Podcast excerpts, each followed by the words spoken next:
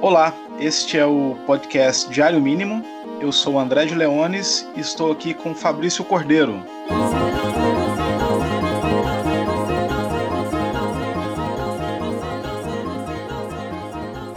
Então, esse é o nosso primeiro episódio e a gente vai conversar aqui um pouco sobre o filme O Farol, do Robert Eggers. Então, para quem não sabe ou nunca viu, o, Robert Eggers é o diretor de A Bruxa, um filme que fez um fez bastante sucesso, né, coisa de dois ou três anos. E o Farol é o seu segundo longa como diretor. É, o, o Farol é um filme como você descreveria, a, a, faria uma sinopse do Farol, Fabrício? É, algo como dois perdidos numa interminável noite suja ou coisa do tipo? é, poderia ser. Sim, é um filme. Ele foi filmado em preto e branco, né? Com aquela janela quadradinha, né? E ele é bastante. Ele começou a se. Não sei se você sabe disso, ele começou a ser desenvolvido a princípio como uma adaptação de um conto do Edgar Allan Poe e um conto que o Poe não terminou de escrever. Ele morreu enquanto escrevia. Não exatamente enquanto escrevia, mas deixando incompleto. É, o conto se chama justamente The Lighthouse.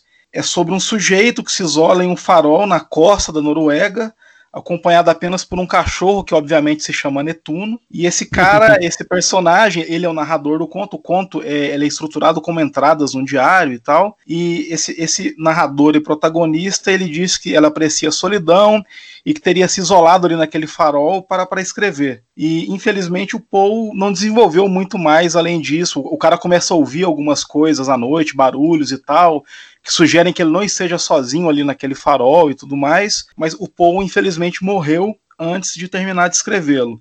E o irmão do Robert Eggers, o Max Eggers, começou a desenvolver uma adaptação ou, um roteiro de um filme inspirado por esse fragmento aí do Edgar Allan Poe. Só que quando o Robert entrou no projeto, né, topou com o irmão dele de, de, de desenvolverem juntos o projeto, eles acabaram deixando de lado qualquer alusão né, ao original lá do Poe e desenvolveram uma história que não sei se você concorda comigo, às vezes ela parece como uma reimaginação ou uma recriação do, do, do, do mito de Prometeu, né? E especificamente da peça do Percy Shelley Prometeu Desacorrentado. Sim. Demais, né? Tem, é, tem umas referências bem literais no filme, assim, que também não vale a pena dizer muito assim aonde que elas aparecem, porque talvez conte demais mas é, o mito de Prometeu aparece muito, entre outras alusões à, à mitologia grega, enfim, você, mencionou, você mencionou aí no, no conto que o, do pouco o cachorro se chama Netuno, né? No filme não tem o cachorro, mas tem o William Dafoe, assim, que é, de certa forma, em alguns momentos o filme é quase a mesma coisa com o cachorro também. e o filme também, ele, ele brinca muito com a... As falas do William Dafoe são muito peculiares, né? Porque ele, ele incorpora aquele é quase que o estereótipo do marujo solitário e irracível, né? Inclusive, ele sempre que vai tomar um trago lá, do que quer que seja que eles estejam bebendo, ele, ele declama a última estrofe de um poema da Lídia Sigourney, né? Que é um, é um hino do marinheiro e tal. Isso. Mas como se fosse uma oração ali antes da refeição, né? Isso, inclusive, é, eu, eu, preciso confessar que eu não conhecia o poema, eu já tinha ouvido falar da poeta, mas não sabia que eram, eram versos dela, né? Eu fui pesquisar depois de ver o filme porque achei aquilo tão bem amarrado ali no contexto da. Eles estão sempre jantando e começam a encher a cara e ele vai e declama esses versos, né, é, intimando lá o, o, o, seu companheiro de farol a, a, virar o trago com ele, né? Sim. Que o e... Robert, Robert Pass é um, um, um, mais certinho, né, inexperiente, de certa forma. Tem uma relação entre os dois trabalhadores, né?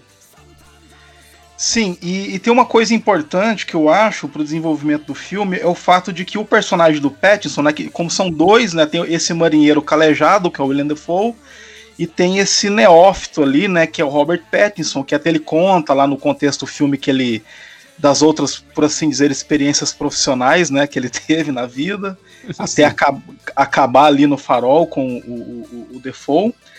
E, e, é importante frisar que o, o, o Pattinson ele nunca tem acesso ao farol de fato, né? Ele sempre eh, se vê sujeito a desempenhar as tarefas domésticas, por assim dizer, né? Limpar as latrinas lá, limpar o, o a, levar querosene, não sei o que mais, mas nunca ele é, aceita a entrada dele no farol, né? Quem cuida do farol, isso o personagem do Default deixa claro desde o começo, é, é ele, né? É, o, o Dafoe ele estabelece uma, uma hierarquia ali entre os dois, que, que o Petson, o personagem do Petson não esperava até o momento, né? É, era esperado um, um rodízio, e isso já começa a estabelecer uma tensão entre os dois que é, que é algo que eu acho de interessante no filme, assim. E naquele, naquele ambiente de, de, de isolamento, né? Que, que parece ser o interesse comum do Eggers, assim, porque o, a Bruxa, o filme anterior, também trazia algo é, disso de, de, isolamento, só que uma família, né? Que, é, agora você tem dois, dois homens. E, e, a Bruxa também era um filme mais. que ia um pouco mais pro lado do feminino, e agora a gente tem um filme bem mais masculino, né? Dele.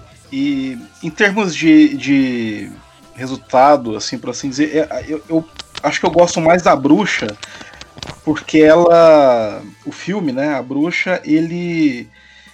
Pela maneira como ele é desenvolvido e pela maneira como ele aborda aqueles personagens e o isolamento deles, como você falou, ah, parece que ele convida o espectador a uma imersão maior, ou pelo menos mais significativa né, no filme.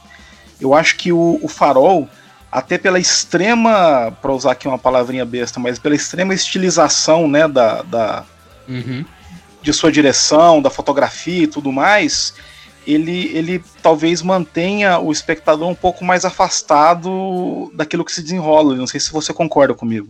Sim, eu, eu acho que, eu pelo menos comigo também, é, eu tive um pouco de dificuldade de envolvimento com o farol, mais ou menos nessa linha que você apontou. Eu, eu acho que, que porque os dois filmes também é, flertam muito com, com, com enlouquecimento, né? A partir da, da, desses, desses personagens isolados que vão enlouquecendo aos poucos por, por motivos distintos, tanto na Bruxa quanto no, no Farol.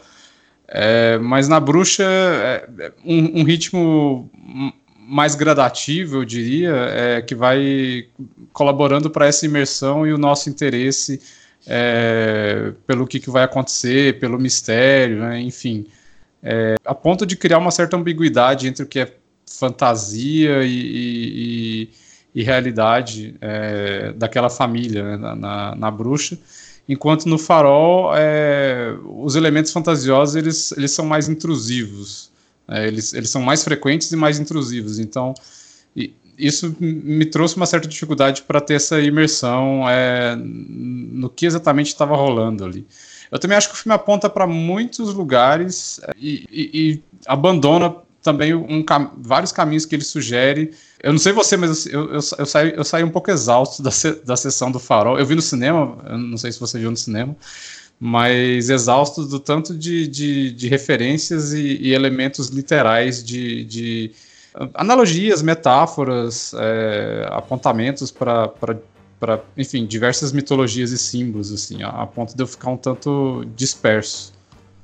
Eu também, isso, isso também aconteceu comigo, inclusive porque a partir do momento em que eu identifiquei algumas referências, eu fiquei um tanto obcecado para ver se elas seriam reiteradas e exploradas, mas é, elas não são tão é, exploradas, né? Você tem o lance, por exemplo, lá com a, com a sereia Sim. E, e tudo Uma bela imagem, inclusive, no começo. Sim, a, a, talvez aquela seja uma das minhas cenas favoritas, assim, é. que é o primeiro, a primeiro, acho que é o primeiro delírio ou visão que o, que o personagem do Pattinson tem, né? Uhum. Alucinação, chame do que quiser, eu, eu, nem sei o que é aquilo direito, mas enfim, ele, ele, ele tem aquela primeira visão da, da sereia, ele volta a reencontrá-la mais tarde, né? Em de uma forma, inclusive, bem interessante. Eu nem sabia que aquilo era possível. não sim, que era... sim. Outra grande imagem. Sim, e agora eu entendo por que, que na Odisseia lá o Odisseu é, se amarra no mastro lá, né? Porque parece que a, co a coisa é irresistível. Parece bom, parece parece bom. bom mesmo, então. E, mas ao mesmo tempo em que ah, talvez seja a única alegoria ou alucinação, ou sei lá como chamar aquilo, que ele, ele explora até um certo ponto, né? É, é, porque tem desde o começo, quando ele chega lá no farol, que ele encontra lá aquela imagenzinha da sereia, né, e, e no colchão, e guarda, no, no, tá sempre com ela, né, e até começa a usá-la como se fosse a última edição da Penthouse, ou, ou coisa que valha. e, e, e, depois ele passa a vê-la, né, e, e, até mais do que isso, né, para não, não estragar a surpresa. Mas ao mesmo tempo, isso parece um tanto jogado né, na maneira como o filme se desenvolve, porque ele ensaia esse tipo de, de enlouquecimento gradual do cara, mas é, do personagem, mas eu nunca percebo esse desenrolar completo ali da, da, da loucura do cara, por assim dizer. A, a, a, parece que se fica sempre a meio caminho de, de, de, de vários filmes possíveis, né? Isso. Tava, tava até conversando com um amigo meu, eu, eu gosto muito de, de tudo isoladamente, mas parece que quando junta o, o filme não me leva para lugar nenhum, assim. Tipo, é, você saberia dizer, não que isso importe também sobre o que, que são os filmes, mas aonde exatamente uh, o filme quer nos levar ou, ou, que tipo de experiência ele quer nos causar? Tipo, eu entendo que, que, que tem dois personagens enlouquecendo ali, né? Até, até, pelo próprio filme anterior do, do Eggers, isso parece ser um. Bom, ele só tem dois, dois longas, mas talvez isso venha a ser um tema um tanto recorrente para ele, né? O horror e, um, e, uma, um, e enlouquecimento. E, é, isolamento, ele vai fazer Nosferato agora, né, uma versão, a versão dele do Nosferato, é, parece ter tudo a ver. Mas fora isso, o filme mira em um certo, uma certa tensão homoerótica em algum momento. É, o Eggers tem muito interesse numa, numa sexualidade é, que ronda os personagens, né? É, baseando também numa, numa comparação aí com a bruxa. Mas é isso, você tem, a gente tem, tem elementos visuais e, e simbólicos é, oceânicos, marítimos, de lendas, né? A gente vai ter a sereia já mencionada, uma, uma treta maravilhosa com uma gaivota. é, grande, é, grande atuação da gaivota, inclusive. Grande atuação da gaivota. E, e, essa talvez seja minha cena favorita, a hora que ele, hora que ele realmente é, fica de saco cheio da gaivota. É, o Egger sabe realmente trabalhar com animais, eu acho. e, e, e, entre esse lance também da bebedeira para colaborar com, com, com o processo de, de enlouquecimento e essa relação entre dois trabalhadores, mas parece ter uma relação também hierárquica quase, um, quase militar ali, né? O, o William Dafoe como, como uma espécie de capitão, enfim. Então, então tu, tudo isso e depois tem, tem, uma clara metáfora do, do William Dafoe, em pelo menos dois momentos, dele se transformando é, em Netuno, né, no que seria uma força da natureza. Sim. Um discurso maravilhoso quando ele fica puto ali com, com Robert Pattinson. O Dafoe é realmente um personagem mais literário, né?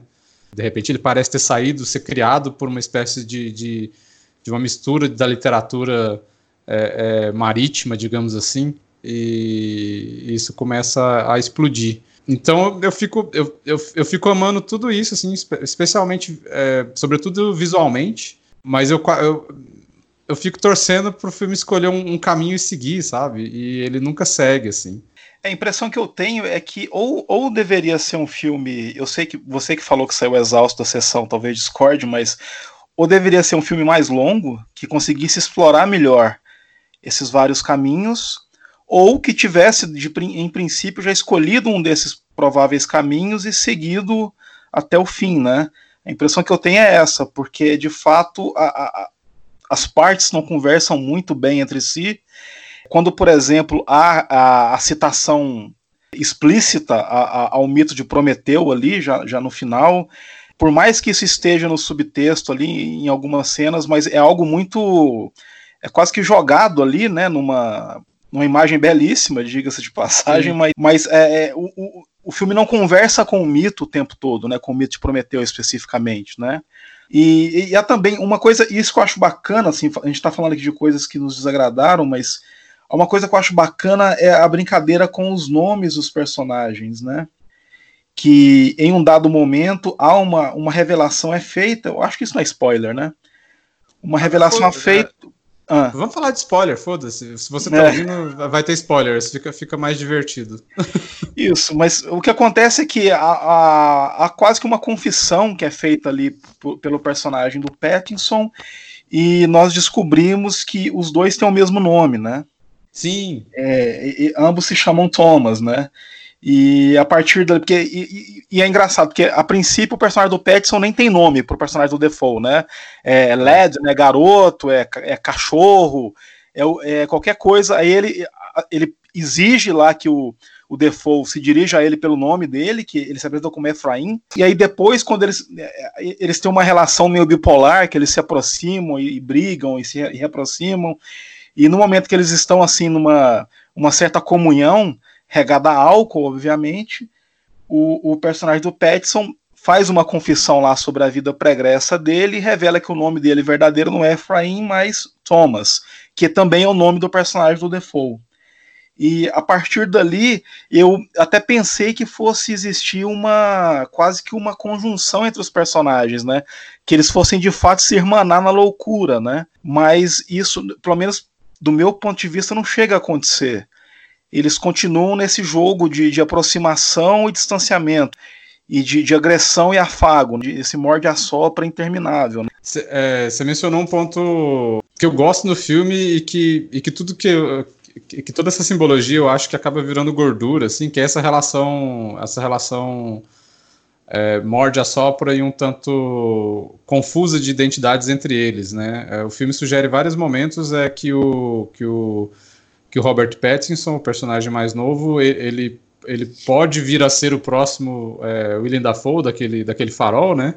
tem também todo um, todo um discurso ali do que, que, do que, que teria acontecido com o companheiro antigo, com o parceiro antigo do personagem do William Dafoe, se o William Dafoe teria matado ele ou não.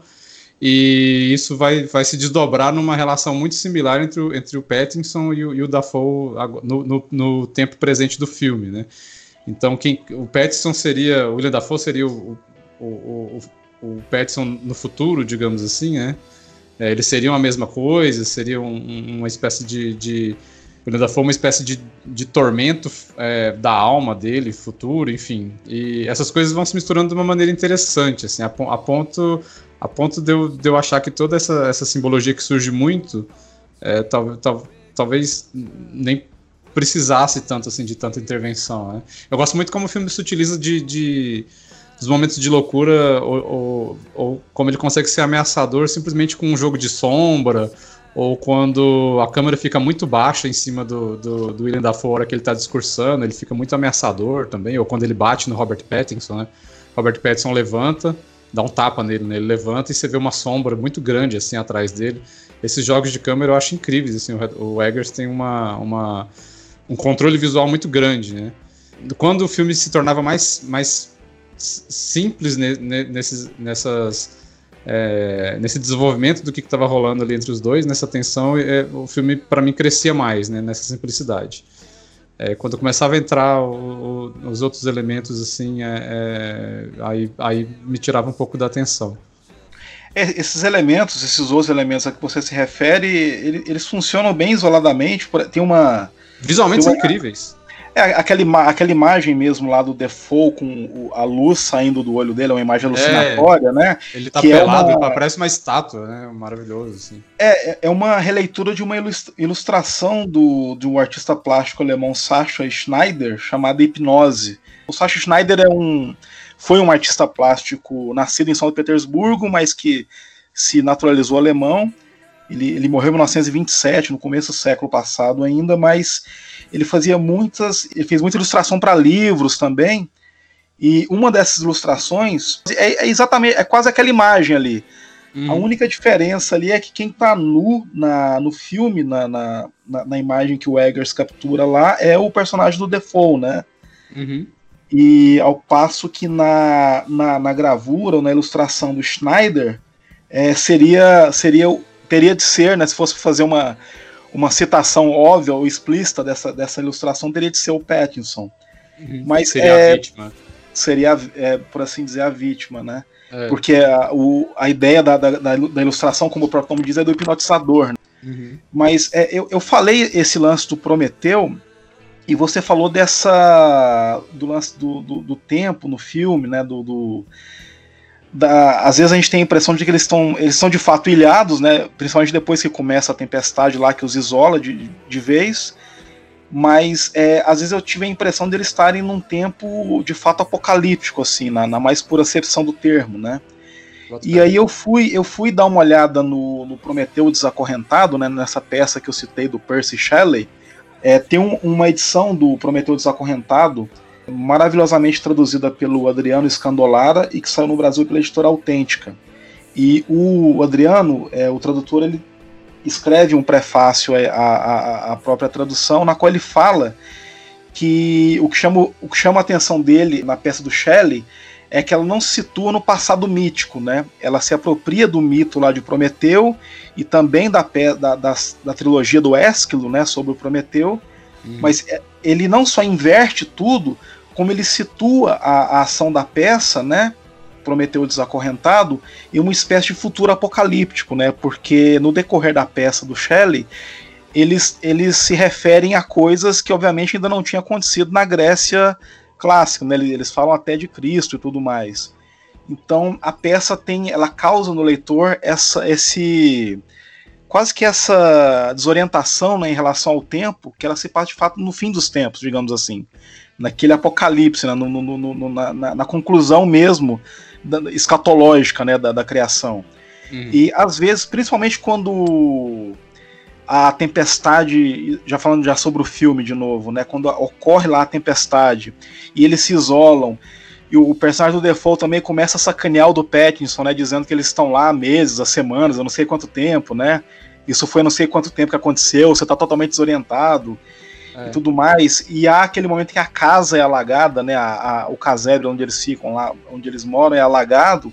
Eu de fato eu senti essa mesma desorientação temporal, né? Apocalíptica, escatológica. É um lance de sobrevivência, né? Porque eles estão perdendo comida, estão tendo que esperar uma embarcação que nunca vem, é, resgatá-los.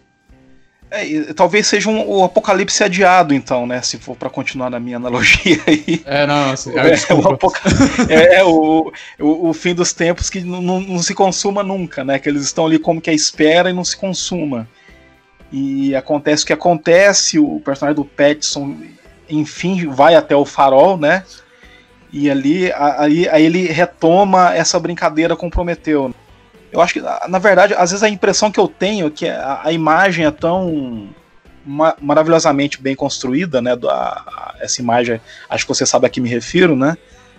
Que, que, que, explicita essa citação do mito, mito Prometeu, que a impressão que eu tenho é que todo esse o, o lance lá com a luz, ele, ele brinque com isso mais para justificar aquela imagem no final, assim, sabe? É, porque ele, ele, ele, ele é proibido de chegar até a luz, né? É proibido de lidar ali. O Prometeu, sim, ele, sim. Ele, ele, o mito é que ele. Ele, ele, ele é punido. Modo, né?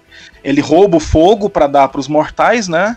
Isso. E é, e é, punido por isso, ele, ele é acorrentado lá aos pés do, do, do Cáucaso lá, e todo dia, depend, dependendo de quem tá contando o mito lá, vem uma águia ou um abutre e come o fígado dele, né? E aí o fígado se regenera. É, e aí, ou até que, se ele, até que ele se reconcilie com, com Zeus, né? Que é a parte ofendida, digamos assim, na história, né?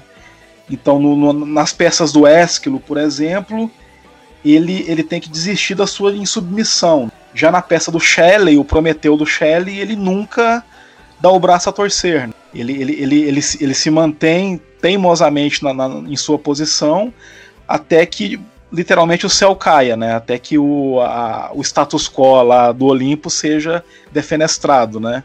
Porque ele sabe de algo que Zeus não sabe, né? O Shelley brinca com isso. Mas no, voltando ao filme, né, a, o, o Pattinson não sabe de nada que o, o William Defoe não saiba, por exemplo. E se ele sobe ao farol para roubar aquela luz, para quem que ele vai dar aquela luz, né? Ele tá sozinho ali. Então, a impressão que eu tenho é que assim como o Apocalipse também não é consumado, né? A brincadeira com o mito de Prometeu também ela não, não, se completa, né? É uma, é uma coisa que fica meio jogada ali também.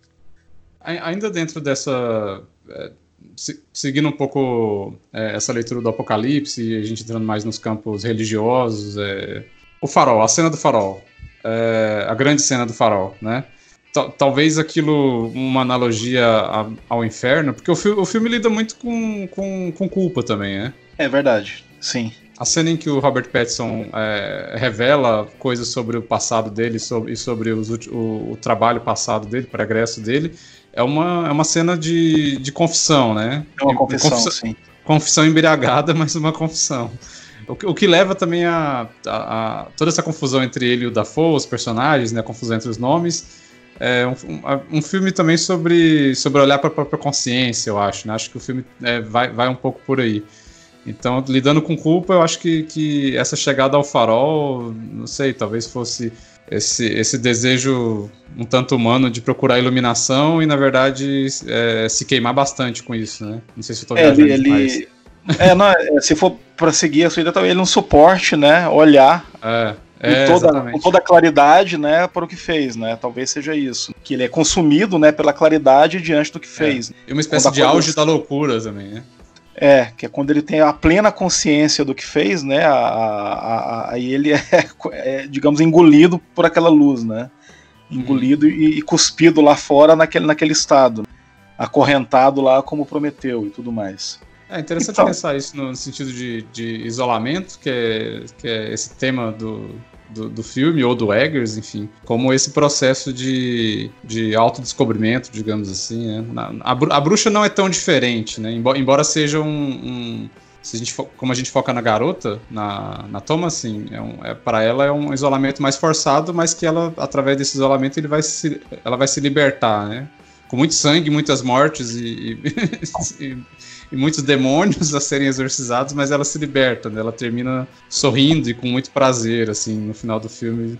É, agora aqui, não, né? Aqui o... termina de uma, de uma maneira um pouco mais sofrida, eu acho, né? É, não tem nenhum bode ali para salvar o nosso querido Pattinson, né? Não, não um, bode, um bode sedutor com uma fala macia e, e, perguntando se você quer sentir o gosto da manteiga. Nossa, isso, isso pra mim é o o interessante da bruxa... Igual, eles iam ali, ali eles iam querer usar a manteiga talvez como, um pouco como Marlon Brando no último Tango em Paris, mas... Provavelmente. E sem falar que a voz do diabo é muito mais agradável do que a voz do Brando ali, né? Sim. Ana ataca a family, né? Aquela conversa lá com a pobre Maria Schneider lá. Então. mas enfim, mas o, o, lance da bruxa, né? É, eu, eu, li bastante é, depois, na época que eu vi o filme, né? Foi 2016 que ele saiu, acho que foi, né? 2015. Eu, 15, é, 2015, é. é. 2015 para 2016, acho que aquele passou em 2016. É, então é, eu lembro de ler bastante na época, mas eu li mais a, as, as leituras é, de pessoas que estudam religião e simbolismo, simbolismo religioso e tudo, tudo, mais, né? E eu me lembro de um cara dizendo que ela, a Tomazinha, ela sempre teve a propensão para o mal e que o, o diabo ali ele é só o arquiteto da danação, né? Ele vai oferecendo ali as possibilidades, né? E ela se entrega, né? A essas é, possibilidades, é, né? Primeiro, paulatinamente e tal, e é como você tem ali a floresta, né? Quase como um, um símbolo do indomado, né? De, de, desse lugar que é aonde você não vai, né? E ela, a cada, a cada vez mais, ela se abre, né? Para esse, para esse, para essa, digamos, obscuridade. Acho que ela se abre também por. Ter, eu gosto muito do contexto sexual do filme da bruxa, né? Porque ela tá em, em em puberdade, isso parece, a família parece ver isso como, como um, um, ainda mais naquela época, né? Primeira metade do século XVII, enfim.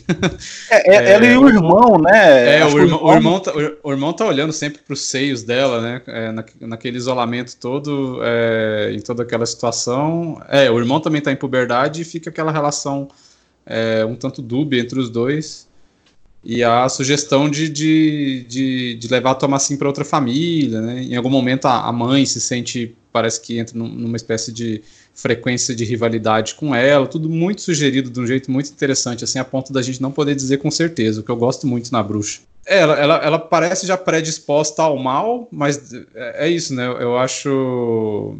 Você disse, que, você disse que você leu algumas leituras religiosas, né? Sobre o filme. Eu, eu li, eu li, eu li é, textos de, de, pessoas que estudam, estudaram teologia ah, e tudo mais, uhum. então elas conseguem capturar muito mais do que eu é, a, toda a simbologia religiosa que tem ali, né? Isso. Porque vai ter e todo também... um de pecado, né?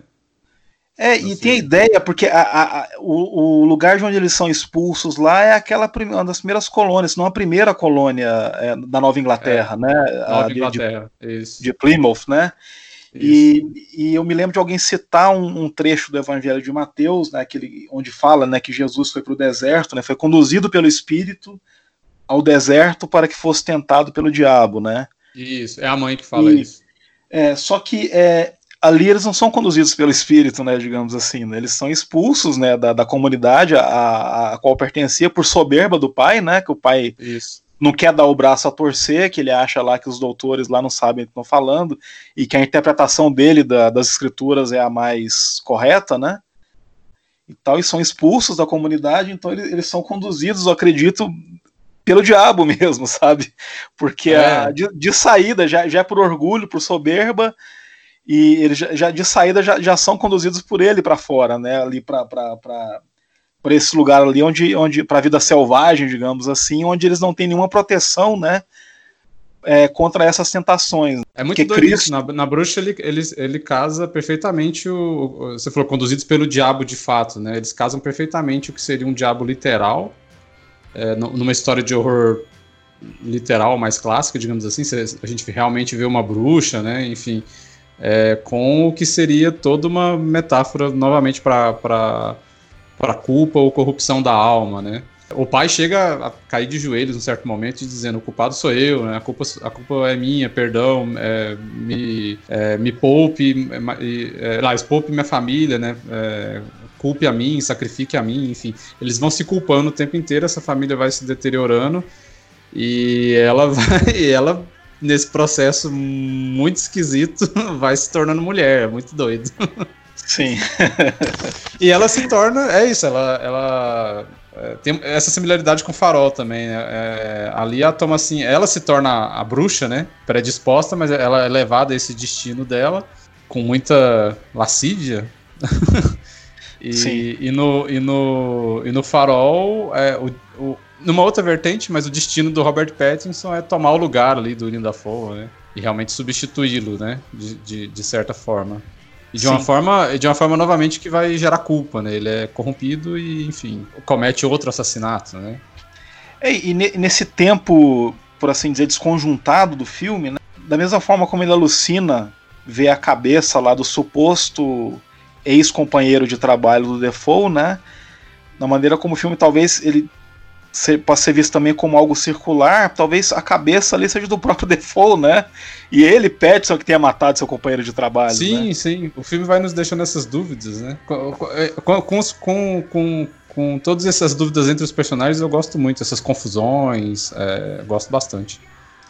É, assim, o, o Eggers é um, um, diretor muito interessante. Você falou aí do, do, do, projeto dele de, de uma versão do Nosferatu, né?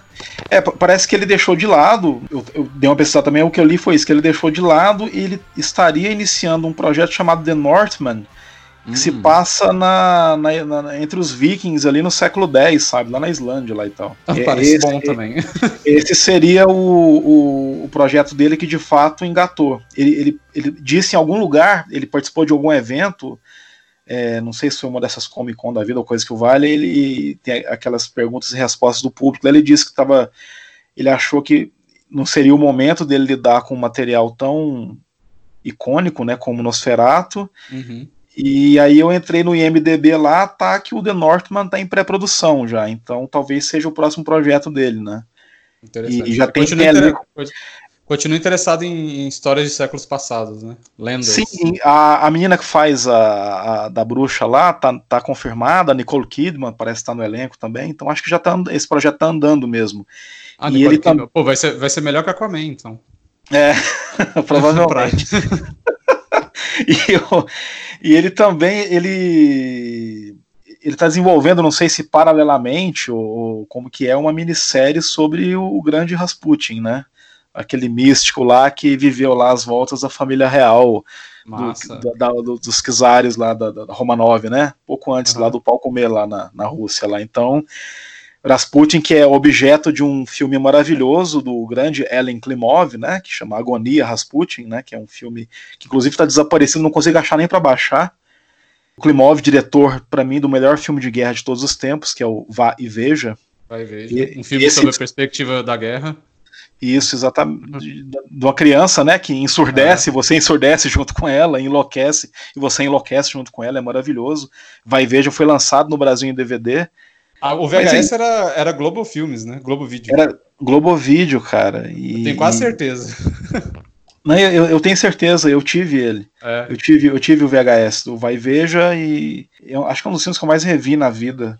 Uma experiência muito louca foi de revê-lo no ano passado com fone de ouvido, sabe? Porque o que o Klimov faz com o som ali, né, é uma coisa de louco mesmo nesse filme, assim, é uma é coisa incrível. incrível mesmo. É uma pena que ele tenha filmado tão pouco, né? É. Eu tive a sorte de ver no cinema, no São Luís do Recife, no Janela, foi, foi incrível. Aí é, é, é igual, é igual a nossa relação quando a gente viu o Lawrence da Arábia, não tem vontade de rever, senão vai, é, o vai deserto a grande parecer, memória. O é. deserto vai parecer a caixinha de areia das salompas aqui da minha gata. Né? Isso, né? exatamente. Pô, assim, eu, é, eu falei zoando que a. Porque a Nicole Kidman tá no Aquaman, né? É, eu fui. Eu não sabia, eu, não vi Aquaman, então. Não, eu, eu comecei a ver Aquaman, eu, parei, eu vi 40 minutos, mas como ela aparece em, no quinto minuto, eu não sabia de nada do Aquaman, eu só sabia que era Aquaman e Jason Momoa. E aí começa a aparecer um elenco incrível, assim. Tem o William Dafoe, inclusive. Jesus. É, é, pilotando ou cavalgando um leão. Um, um, um, cavalo marinho? Um cavalo marinho, alguma coisa do tipo. É, e eu fiquei pensando, você falou aí do próximo filme, o Northman, do Dave Eggers. Eu, eu acho que os filmes de super-heróis deveriam voltar, talvez, a apostar nos diretores. Tipo como teve o Hulk do Ang Lee, que eu particularmente acho muito foda. Eu também. Fiquei pensando, pô, Aquaman pelo David Eggers. História de viking, assim, foda. Mas viking, você, viking, é, viking introspectivo, enlouquecendo, assim, e, e, destinado a ser um, um, um herói, sabe? Não, um herói você falando de diretores de verdade, trabalhando com esse tipo de material, né? Eu que nunca fui muito fã do, do, do Sam Raimi, né? Mas perto dessas desses filmes Marvel dos oh. últimos anos, da última década, o Homem-Aranha dele é incomparável. É. Até o 3, que é, que é um mau filme, eu acho é incomparavelmente melhor do que. Sim, tem cenas ótimas. O 2 é que... tem uma das melhores cenas do. do desse, de, se a gente pensar aí da duas décadas de, de, de filme de, de quadrinhos assim. Que é, são essas. Os, os, fil, os filmes super-heróis sabendo se divertir, assim, de, de uma maneira de cinema mesmo, né? Que é quando o Octopus tá passando, vai atacar o, o jornal, o prédio do jornal ali do Homem-Aranha, que eu não lembro agora, o Daily Bugle, é, sei lá. É, o Clarim Diário, acho. É, o Clarim Diário. É, o Clarim Diário, e tem uma moça, acho que ela tá tirando Xerox, e aí o, o, tentáculo do Octopus atravessa uma parede, ela grita pro tentáculo, ela corre pra um lado, outro tentáculo é, atravessa a parede, ela grita de novo, ela vem pra câmera, grita pra câmera e vai embora. Tipo, do nada, assim, maravilhoso. Os, esses filmes de hoje não fazem esse tipo de coisa, sabe? Não, não, tem que ser sério agora, tem que é. ser... Então eu queria ver um, um Aquaman pelo David Eggers. Robert Eggers. É, Robert Eggers. Mas tem o David Eggers, não tem? É, o irmão dele chama Max Eggers. Agora não sei se tem ah, um é? terceiro irmão Eggers aí. Talvez seja o, sei lá. Nossa. deve tá, é, deve ter viajado aqui. Eu acho que tem um diretor chamado David Eggers, mas acho que não tem relação nenhuma, não. Acho que tem um escritor e... com esse nome. É? Mas Enfim, se eu não, não li, não deve ser bom. Ha! É, é verdade.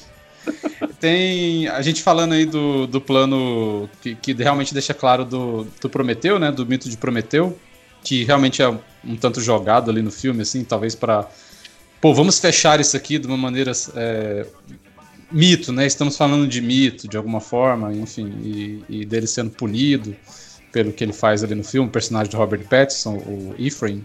Revendo agora a bruxa, tem uma cena muito parecida que também me, me parece fazer alusão ao, ao, ao mito de Prometeu, que é, não sei se você vai lembrar, é, a mãe ali da, da, quando ela reencontra o, o, o filho, né, o filho mais velho, é, e, o, e o segurando o bebê, e aí a gente vai ver que é, depois corta e tá ela na verdade assim com um manto vermelho no colo e um e um e um corvo é, bicando o seio dela, né? Sim. Em, em vez de ser o Samuel, é, é o corvo, ou seja, ela tava enlouquecendo ali e tal. E a cena é muito parecida com, com colorido no caso, né? Mas é, como ele filma é um pouco distanciado, assim, é, é, muito parecido com esse, com esse, com esse plano do, do farol. É, e no The Northman, então, a gente vai ter um pinguim comendo, sei lá, que parte de algum personagem em algum momento. Teremos, teremos certamente animais é, causando... É o DeVito lá de pinguim comendo.